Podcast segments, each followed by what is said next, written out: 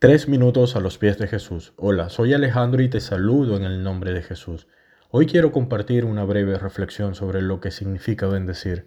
Me surgen las siguientes interrogantes al inicio de mi devocional. ¿Qué dice la Biblia sobre la bendición? ¿Qué tipo de bendiciones existen? ¿Qué bendición debemos esperar? Hoy escuchamos una y otra vez frases como bendiciones o yo te bendigo. ¿Qué significado tienen estas frases? Primeramente veamos los orígenes de la palabra bendición en la Biblia.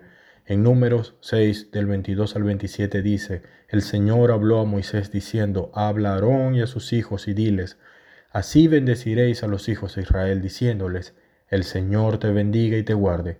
Jehová haga resplandecer su rostro sobre ti y tenga de ti misericordia. Jehová alce sobre ti su rostro y ponga en ti paz.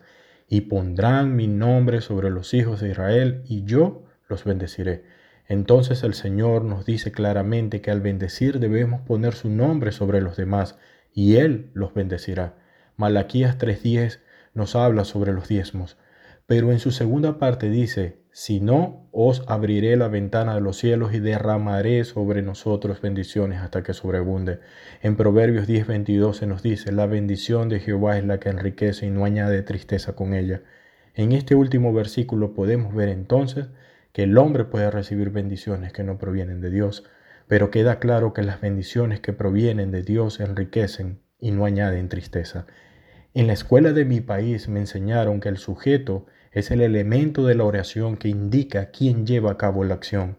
En una oración normalmente existen dos partes complementarias, el sujeto, que es quien realiza la acción, y el predicado es la acción plasmada en el verbo.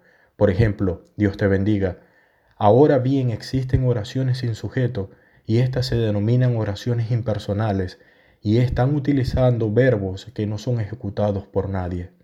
En varios medios de comunicación en Internet pude investigar cómo interpreta el mundo secular la palabra bendecir y la conclusión luego de evaluar varias fuentes es que el mundo secular bendecir significa decir bien, hablar positivo y pensar positivo. Cuando se bendice algo se le está dando la orden al universo para que lo engrandezca y dicen que inclusive bendecir es sumamente positivo para el que lo hace. Dios nos dice que al bendecir debemos poner su nombre sobre las personas a las que bendecimos y Él es quien bendecirá. Mientras el mundo percibe la bendición como una obra del universo, pero ¿cómo bendeciremos nosotros? Aún las reglas del lenguaje dicen que un verbo debe tener un sujeto quien la ejecuta. ¿A quién pondrás como el que ejecuta la bendición? ¿A Dios, al universo o a ti mismo? No sé tú, pero yo quiero la bendición que enriquece y no añade tristeza, la bendición de Dios. ¿Qué piensas tú de esto? Déjanos tus comentarios en iglesialatina.com y deseamos tengas un día muy bendecido.